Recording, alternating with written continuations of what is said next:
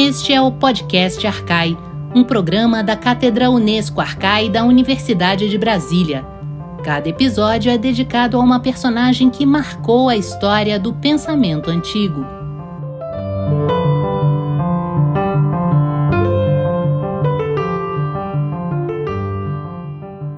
Ouvintes! A personagem de hoje é Safo e a nossa convidada é Letícia Ouro, professora de filosofia do Colégio Pedro II de Niterói e pesquisadora do programa de pós-graduação em metafísica. Eu sou Fernanda Pio e tenho junto comigo para essa entrevista Beatriz de Pauli. Olá, Beatriz. Olá, Fernanda. E na produção, Gabriele Cornelli e Gustavo Gomes. Seja bem-vinda, Letícia. Muito obrigada. Queria dizer que é um prazer estar aqui participando agradecer muito ao professor Gabriele Cornelli por esse convite.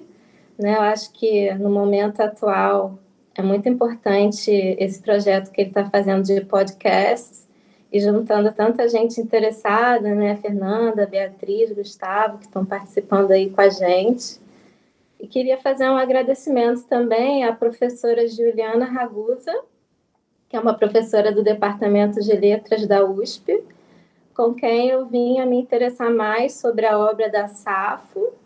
Né? Eu sou especialista no pensamento de Platão, né? eu não tenho assim uma produção acadêmica a respeito da Safo, então eu vou falar um pouco mais é, sobre a minha experiência como leitora né, dos poemas dela, e aí gostaria de fazer esse agradecimento também à professora Juliana. Letícia, muito obrigada pela sua participação aqui no nosso podcast. É um prazer ter você aqui conosco para a gente poder conversar sobre essa figura super fascinante que é a Safo. Mas antes, eu gostaria que você nos contasse um pouco sobre a sua trajetória acadêmica. O que foi que despertou seu interesse na antiguidade? Uh, o estudo da filosofia antiga foi o que te motivou a estudar filosofia na graduação ou foi algo com que você se deparou ao longo do caminho? Fala um pouco para a gente do seu percurso como pesquisadora. Eu fiz graduação em filosofia na UFRJ, né? Eu já tinha esse interesse em filosofia anterior, quando eu fiz um intercâmbio para os Estados Unidos. A high school tinha esse projeto que você poderia cursar algumas disciplinas na universidade. E aí eu cursei a disciplina da filosofia ainda quando eu tinha 16 anos. E aí me encantei, né? É, e então entrei na graduação. E o meu primeiro objeto de pesquisa um pouco mais aprofundado foi o Spinoza. Né? Eu fiz uma monografia sobre o papel da imaginação para a liberdade na filosofia de Spinoza. E aí eu comecei a ter aulas com a professora Maria das Graças Augusto, na graduação, e aí vim a me encantar por Platão. Foi então que eu mudei a minha linha de pesquisa, né? Saí da modernidade, entrei na antiguidade. Fiz então um mestrado sobre a questão da imortalidade da alma no livro 10 da República, né, sobre o mito de É. E depois vim a cursar o doutorado na PUC, sob a orientação das professoras Maura Iglesias e Luísa Buarque né? E trabalhei a questão das artes plásticas nos últimos diálogos de Platão, no Sofista, no Timeu e nas leis. Então, não vim a me interessar por filosofia antiga logo no primeiro momento, né? Foi algo que surgiu um pouco posteriormente, mas que está presente na minha vida desde então. Letícia, você é professora do Colégio Pedro II de Niterói, né? Uh, é o terceiro mais antigo do Brasil, fundado em 1837. Uh, ah, você poderia falar um pouco sobre a tua experiência de dar aula de filosofia nessa instituição? Sim, atualmente eu, eu trabalhei 10 anos no, no campus Niterói, né? Atualmente eu estou no campus São Cristóvão, eu fiz essa mudança de local de trabalho. E, bem, eu acho maravilhoso trabalhar com filosofia no ensino médio, que a gente tem a oportunidade de falar sobre toda a história da filosofia, né? Então a gente dá aula desde a primeira série até a terceira série do ensino médio, né? E aí a gente trabalha também de forma histórica, né? Não só de forma temática, né? E assim a gente tem uma visão mais ampla quando a gente vai tratar qualquer tema, né, a gente passa por todos os períodos, forma que eu acho que as nossas reflexões tendem a alcançar uma maturidade e fica muito relevante como isso é importante na atualidade, né? Então, eu acho interessante a gente poder fazer essa dupla, ser especialista em filosofia antiga e mais profundamente, no meu caso, na filosofia do Platão, e ao mesmo tempo trabalhar com a história da filosofia de uma forma mais ampla, podendo fazer esse jogo aí entre uma abordagem maior, né, e uma outra mais especializada. Muito interessante essa experiência, Letícia. E me diz uma coisa, com relação a Safo, como foi esse caminho que te conduziu até ela? Como Safo entra na sua história? É, ainda na graduação eu já comecei a ler os poemas da Safo, né? Mas eu vim a assistir pela primeira vez uma palestra sobre ela, como eu relatei, a partir da professora Juliana Ragusa. Ela fez uma apresentação sobre o papel da Afrodite na obra da Safo, num, num congresso do qual a gente participou lá em Delfos, na Grécia, mais ou menos oito anos atrás, né, do Centro Cultural Europeu de Delfos. Isso fez com que eu passasse a me aprofundar né, um pouco né, sobre ela. Né, eu não sou uma especialista no pensamento dela, eu sou uma leitora apaixonada, na verdade. Né? E a professora Juliana publicou um livro que se chama Hino a Afrodite e Outros Poemas, né, em que ela faz uma apresentação da personagem da Safo né, e comenta essa canção completa que a gente tem dela, que é o Hino Afrodite. É a única canção completa que a gente tem. E comenta também sobre outros fragmentos. Né? Então, a partir desse livro, eu comecei a me aprofundar mais mas também estudei a partir de outras referências, como Bruno Snell, o Frederico Lourenço. Também tem uma tradução com um número maior de fragmentos do Joaquim Brasil Fontes. Né? São algumas referências assim que eu tenho do pensamento da Safo, da sua obra. Você poderia nos contar um pouco é, sobre a vida de Safo, fazer uma introdução para que a gente possa falar mais diretamente sobre ela no segundo bloco? Poderia, é um prazer. Né? Na verdade, a gente sabe muito pouco sobre a vida dela. Ela foi uma poeta do século VII a.C., da segunda metade. É importante o fato dela ter sido a primeira autora mulher da literatura ocidental, né? E a única poeta da Grécia arcaica. Então, ela tem um protagonismo aí no que diz respeito à mulher na Grécia Antiga, né? A gente sabe que é, a gente tem uma sociedade patriarcal na Grécia, né? E aí os homens exercem as funções públicas, enquanto as mulheres se voltam muito mais para os afazeres da casa, né? Do oikos. E aí a Sapo vai se distinguir um pouco, até existe uma reflexão sobre como seria a Mitilene, né, que é a cidade onde ela viveu na ilha de Lesbos, no que diz respeito à mulher, né, já que existe essa mudança aí da função feminina que se vê através da Safo, né? Mas então, a gente sabe, na verdade, muito pouco, muitas hipóteses são levantadas, mas elas não são coerentes, assim, é, por exemplo, sobre o pai dela, parece que existem nove, nove nomes possíveis, mas a gente sabe que provavelmente ela foi casada, né? ela tinha uma filha que se chamava Cleis, que era o mesmo nome da mãe dela, né? e ela tinha uma escola onde ela ensinava sobre a arte e o amor para as suas companheiras, né? Então eram jovens que eram as suas discípulas, talvez a gente possa dizer assim, né? Elas eram chamadas de Parthenoi, né, que em grego quer dizer virgem, mas mais especificamente fala sobre as mulheres que ainda não se casaram. E nessa escola, então, essas jovens iam aprender né, como entrar nesse mundo né, do erotismo, como conquistar o seu marido, né? Muitas vezes os casamentos ocorriam entre pessoas que não se conheciam, né? Então a mulher tinha que entrar nessa função sedutora, e era um pouco isso que a Safo ensinava para as suas discípulas, né? A gente sabe que ela cantava os seus poemas, né? Os seus poemas são canções, né?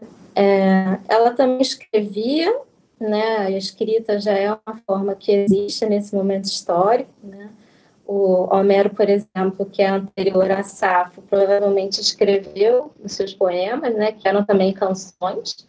Então a gente está no meio, no meio de cultura oral, né? A tradição é passada de, gera, de geração em geração através desses cantos. E a Safo provavelmente também lia os seus poemas. Existem algumas pinturas de vaso que mostram ela lendo. Né? Quando você tem mulheres lendo nessas pinturas, elas são ou a Safo ou então uma das musas.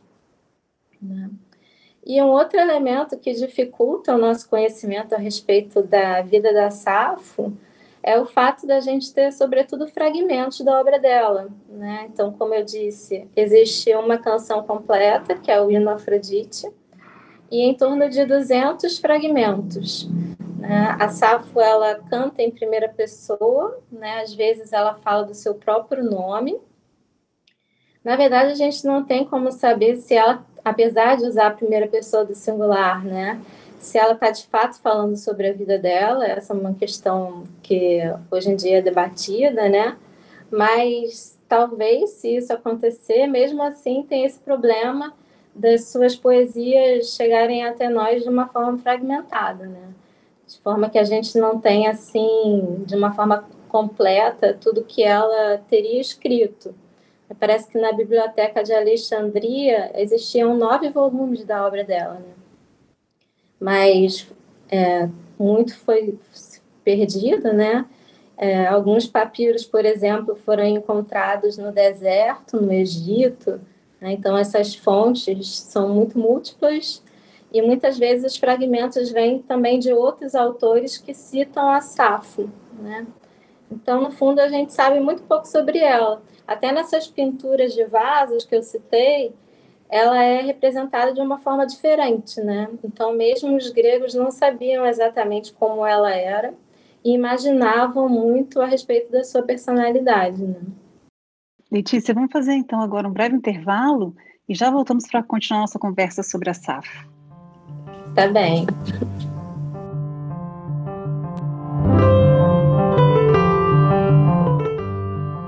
Você ouve Podcast Arcai, da Cátedra Unesco Arcai sobre as origens plurais do pensamento ocidental, da Universidade de Brasília. Assine o nosso conteúdo no lugar em que você costuma ouvir os seus podcasts.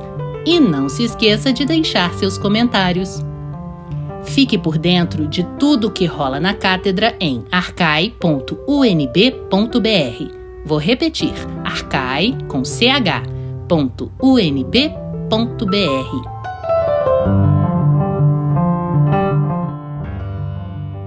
Voltamos para a nossa conversa com a professora Letícia Ouro.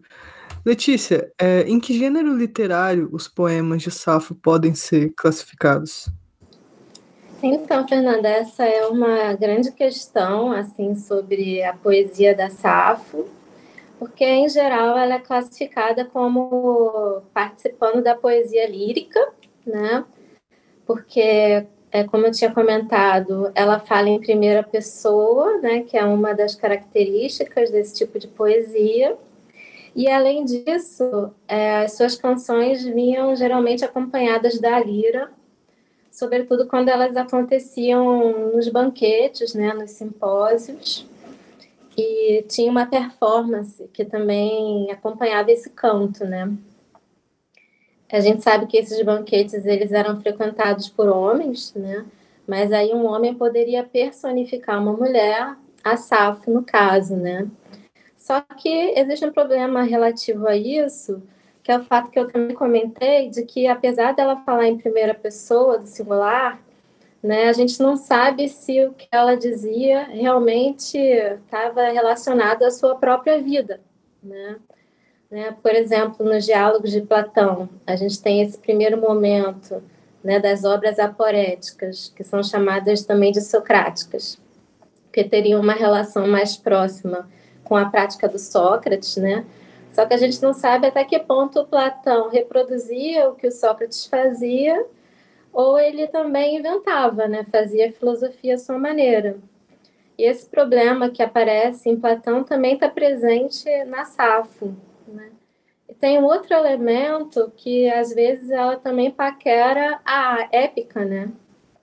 Então, um dos seus fragmentos foi chamado de Boda de Heitor e Andrômaca, em que ela fala sobre então o casamento desses dois personagens que aparecem na Ilíada, né, do Homero, o Heitor, que é o mais virtuoso, mais conhecido dentre os guerreiros troianos.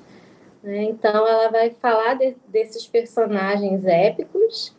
Tem outro fragmento em que ela cita rapidamente também a Helena, né? Só que a sua poesia não é exatamente uma poesia épica, né? Ela usa, por exemplo, também diversos livres, e fala de outros temas, né, como o tema do amor, de uma forma predominante. Né? Então, é diferente. E na época em que ela viveu, seus poemas eram chamados de canções, né? Canção em grego se diz pelo termo melos, e por isso existe a possibilidade da gente classificar sua obra como sendo de poesia mélica, né?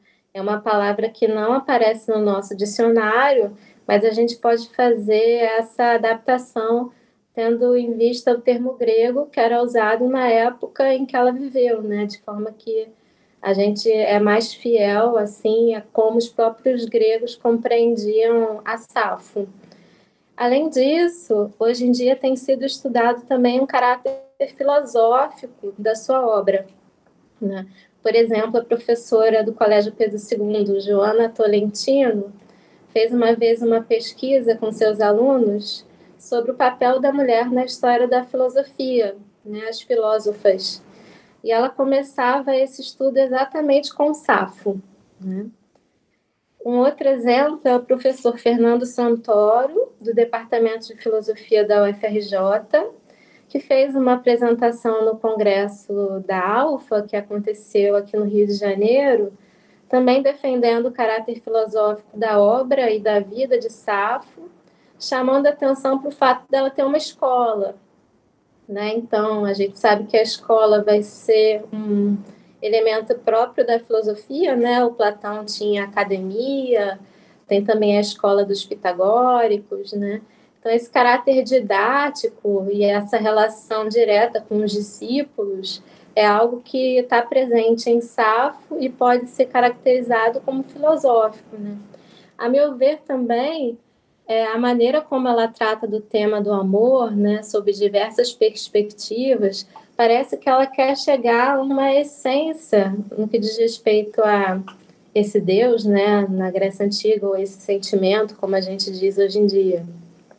Então, por várias razões, a gente tem como considerar essa obra também como filosófica. E isso tem sido estudado muito atualmente e faz da Safo uma personagem de destaque, que ela seria então a primeira filósofa, né, além de ser a primeira autora né, de uma obra literária e a primeira poetisa de que se sabe, né, da Grécia arcaica, seria também a primeira filósofa da história do pensamento ocidental. Né? Letícia, você falou sobre um, essa questão do, do, do, amor, né, na obra de Safo. Como nós poderíamos descrever a experiência do amor, né, na, na, na, na obra de Safo? É, Beatriz, tem um elemento que eu acho bastante interessante no que diz respeito ao amor, que a Safo vai dizer que ele é doce e amargo, doce e amargo, né? Ela junta os dois termos likipikon em grego, né? E é, esse, essa ideia de um doce amargo, ela vai perdurar, né, na nossa tradição ocidental, né? Tem até uma música do rock inglês de uma banda chamada The Verve, que se chama Bittersweet Symphony, né? Então essa ideia continuou presente. E eu acho que a gente pode separar esses dois momentos do amor dentro da poesia da Safo, né? Porque ela diz que, por exemplo, quando ela está com uma das suas companheiras, né, ela frequenta bosques, frequenta os templos de Afrodite, então tem esses passeios que são realizados quando existe uma relação amorosa. Tem uma relação com a tessitura também, né? Essas companheiras da Safo usavam grinaldas entretecidas de violetas, rosas, açafrão. A deusa Afrodite é dito que ela tece estratagemas para ajudar a Safa a conquistar uma das suas companheiras. Né? Então, tem também esse caráter mais abstrato da tessitura, né? e a ideia de que você pode usar de enganos, né? de estratagemas, o termo grego é dolos, para conquistar a pessoa que você ama. Né? E uh, tem essa presença do mundo vegetal, como eu comentei, frequentar bosques, né? as flores nas grinaldas, é, tem também o fato dessas companheiras da SAF usarem perfume floral e também irem a um pomar de macieiras de Afrodite, onde também há roseiras. Né? Então, tem esse caráter leve do amor relativo ao mundo vegetal. Né? A Safo diz também que quando você se apaixona, você sente vontade de dançar. Né? A dança está presente né, nesse tipo de experiência. E também ela relaciona o amor ao casamento. Então é interessante porque por mais que ela fale de uma forma mais frequente, né, desse erotismo que ela semeava com as suas discípulas, né, as suas companheiras, também ela fala de um amor que acontece dentro da instituição do casamento, né? Ela também comenta que uma vez quando ela estava apaixonada por um rapaz ela não conseguia tecer, né? Então ela não fala só de um amor entre mulheres, né, jovens, mas também ela diz que ela se apaixonou por um rapaz, né? E como eu tinha comentado, ela também era casada. E ela fala também do casamento de Heitor e Andrômaca, né? Como eu tinha comentado antes, para falar do caráter épico, vamos dizer assim, dos seus poemas, né? é, em que ela cita como Andrômaca chega no Manaus, cheia de presentes, e aí os homens e as mulheres cantam. Esse canto chega ao céu, né, que é o lugar onde vive Afrodite e os outros deuses, e os deuses oferecem libações e desejam coisas boas ao noivo. Né? Então, tem vários elementos na poesia da Safo que falam desse caráter doce do amor. Né? Todavia, parece que ela diz que por mais que você saiba que quando você se apaixona você vai viver esses momentos de alegria, é como se necessariamente você fosse também sofrer. Né? Ela diz que o amor causa sofrimentos, causa angústias, te coloca dentro de uma guerra, né? Ela denomina o amor como uma maqué, em grego, né? Então, da mesma forma como numa guerra você usa um estratagema para vencer o seu inimigo, né? A gente pode pensar na ideia do Odisseu, né, na Guerra de Troia, em que ele coloca os guerreiros gregos dentro de um cavalo que é oferecido aos troianos, e assim eles conseguem passar pelas muralhas de Troia e vencer a guerra. Da mesma forma, quando você ama, você pode também usar de enganos, né, de estratagemas para vencer essa disputa amorosa. Né? É, além disso, ela diz, que eu acho que é bastante marcante também, que quando você se afasta da pessoa que você ama, você pensa até mesmo em morrer. Né? Tem um fragmento dela em que a sua companheira diz que, que tem vontade de morrer quando ela se separa da Safo. Né? E essa relação entre o amor e a morte é algo que também vai perdurar no nosso pensamento ocidental, né? A gente sabe que aparece em Platão, por exemplo, no discurso do Fedro, né, do banquete, o que ele fala sobre um dos exemplos, né, quando ele fala sobre o amor entre Aquiles e Patroclo, né, porque o Aquiles volta à guerra sabendo que ele vai morrer para vingar a morte de Patroclo, né? Aparece também no pensamento de Freud, quando ele diz que a pulsão erótica é idêntica à pulsão de morte, né? E isso já está presente no pensamento da Safo, e ela vai dar uma dica, vamos dizer assim, para essa sua companheira que está né, é, sofrendo bastante, né? Falando para ela se lembrar dos momentos bons que elas viveram juntas. Né? Então aparece aí um papel da memória importante para aplacar essa dor. Né? E aí eu lembro de um filme que eu gosto muito, é, que se chama Brilho Eterno de uma Mente Sem, Sem Lembranças, né? do Michael Gondry, que é a história de um casal, né? bem brevemente, é a história de um casal que se separa, né? Eles brigam. E aí o Joel, que é interpretado pelo Jim Carrey, ele decide então apagar todas as memórias da sua companheira, porque ele não consegue conviver com essa dor, né? E ele fica sabendo que ela fez isso. Né? Então é inventado que existe uma máquina capaz de apagar as memórias relativas a alguém. E quando ele está no meio desse processo, ele desiste. E aí ele diz assim: não, por favor, eu quero ter essa memória comigo é, para sempre, né? É, então, um pouco essa ideia de que, apesar de que as relações possam a, acabar, né, chegar ao seu fim, é possível manter a memória dessas experiências boas que foram vividas. E aí a gente tem um caráter mais permanente, né, relativo ao amor né, de uma forma que a gente consegue lidar né, com esse momento ruim que está presente também nas relações amorosas. Letícia, você falou de Afrodite como tendo um lugar especial na obra de Safo. Você pode falar mais disso? Posso sim, Fernanda. É, Afrodite né, aparece é, nesse hino Afrodite, por exemplo, né, que é como eu comentei, a única canção completa que a gente tem da Safo, né? E é então dito que Afrodite ela mora no céu e ela viaja com uma carruagem e também é levada por aves. A Safo diz que a Afrodite já a visitou e ela suplica para que a Afrodite volte. Né? Então, essa canção é também vista como uma prece a uma deusa. Né? E ela quer que a Afrodite possa ajudá-la nesse combate, que é o amor, né, como eu citei, é, te, é, através dessa textura né, de enganos, de estratagemas, como eu falei também. Né? Então, a Afrodite é vista como a responsável pelo amor.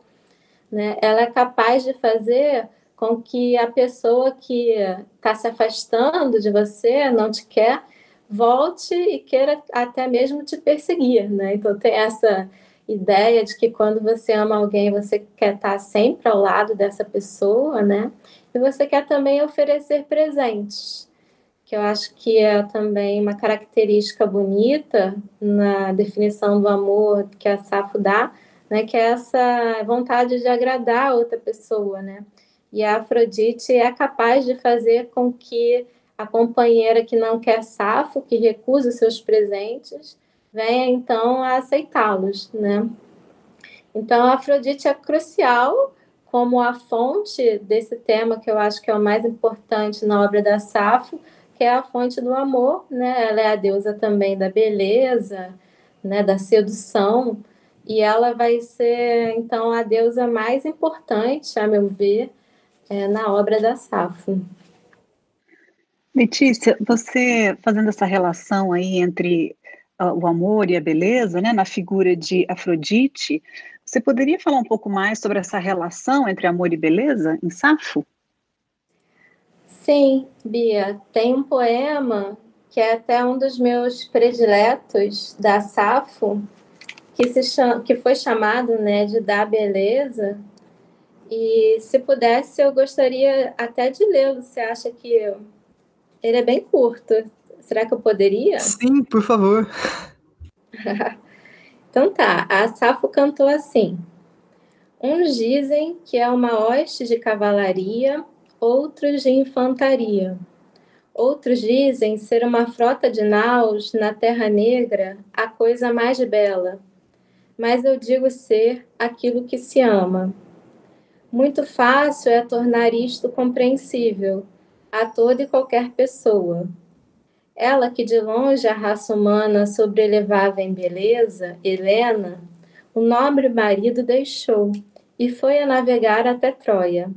Nem da filha, nem dos pais amados quis de todo saber, mas arrastou-a. Agora de Anactória me lembrei, embora ela esteja ausente. Eu quereria antes ver o seu amoroso andar e o brilho refulgente do seu rosto, do que ver os carros e a infantaria dos lídios com as suas armas. Então, a Safo faz essa relação direta entre o amor e a beleza, né? Ela vai dizer que belo é aquilo que se ama, mudando uma concepção homérica, a meu ver, né, relativa à beleza, que o Homero fala sobre a guerra como algo belo, né, como ela cita aqui.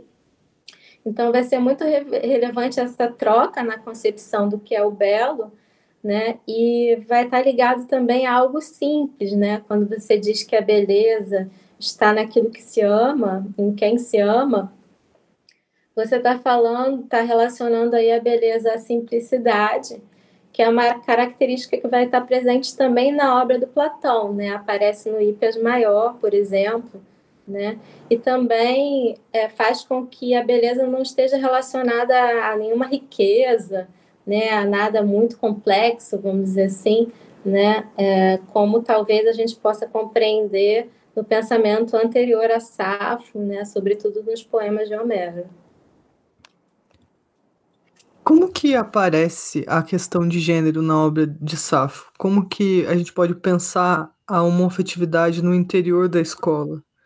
E como que você avalia a importância de Safo para os movimentos de afirmação das mulheres? Eu acho que ela é importantíssima, né? É, porque, como eu falei nela, sendo a primeira autora da literatura ocidental, a primeira filósofa, né, ela tem um protagonismo, assim, no que diz respeito ao papel da mulher, né? Se fala muito sobre o Platão, por exemplo, quando ele diz que as mulheres podem ser também filósofas, né, na República e rainhas, né? E a Safo, pelo menos no que diz respeito à filosofia, é, vai já ocupar essa função, né? Então se diz que isso é novo em Platão, mas em certo sentido já está presente anteriormente, né? Já tem uma, uma semente aí no pensamento da Safo, né? E nos poemas dela, ela fala sobretudo da relação erótica que ela tinha com as suas companheiras. Né? Então, tem até um fragmento em que ela diz que está numa cama macia e suave. Né? Então, de alguma forma, parece que ela fala de uma relação sexual também, né? Mas o professor Frederico Lourenço vai dizer, por exemplo, que a Safo, na verdade, falava mais de um amor platônico, vamos dizer assim, né? De um amor que não estaria tanto relacionado ao corpo, né?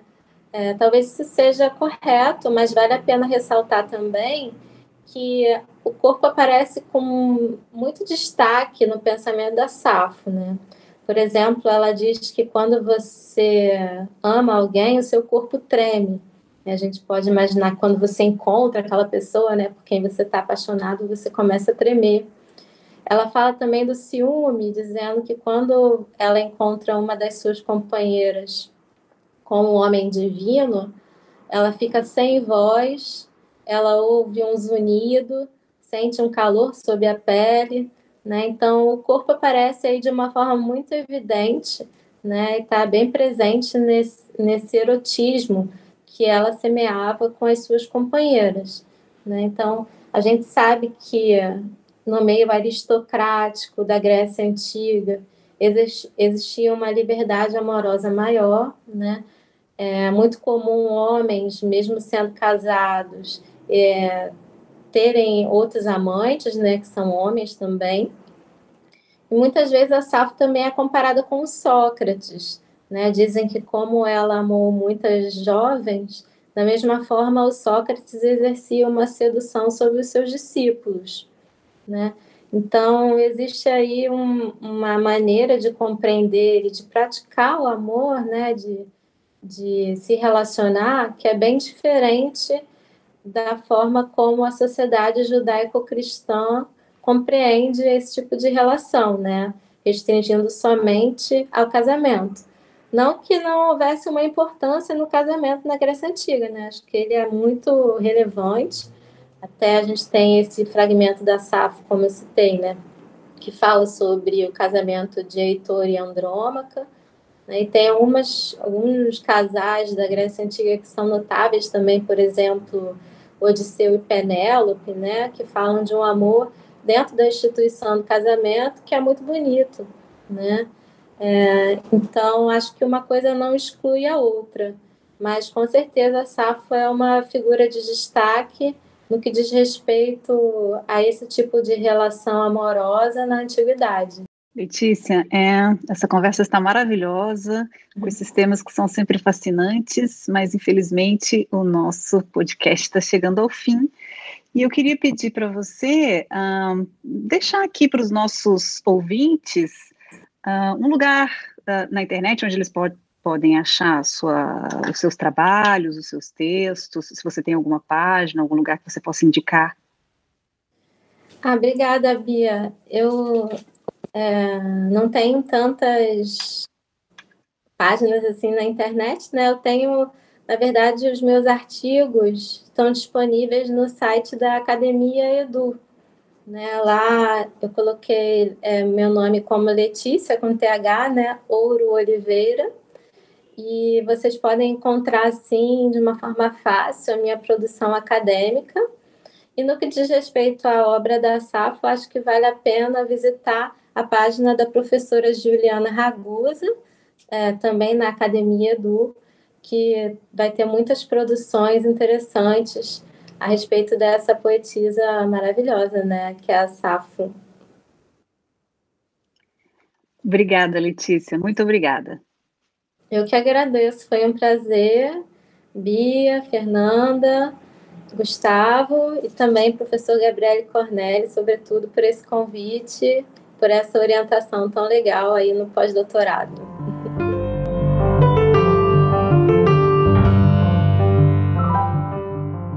Você ouviu Podcast Arcai, da Cátedra Unesco Arcai sobre as origens plurais do pensamento ocidental. Produção: Beatriz de Pauli, Fernanda Pio, Gabriele Cornelli e Gustavo Gomes. Locução: Marcela Diniz. Trilha de Dan Bodan. Assine o Podcast Arcai no seu agregador favorito e deixe sua avaliação. A Cátedra Unesco Arcai integra o programa de pós-graduação em Metafísica da Universidade de Brasília. Acompanhe nossas atividades em arcai.unb.br. Até a próxima!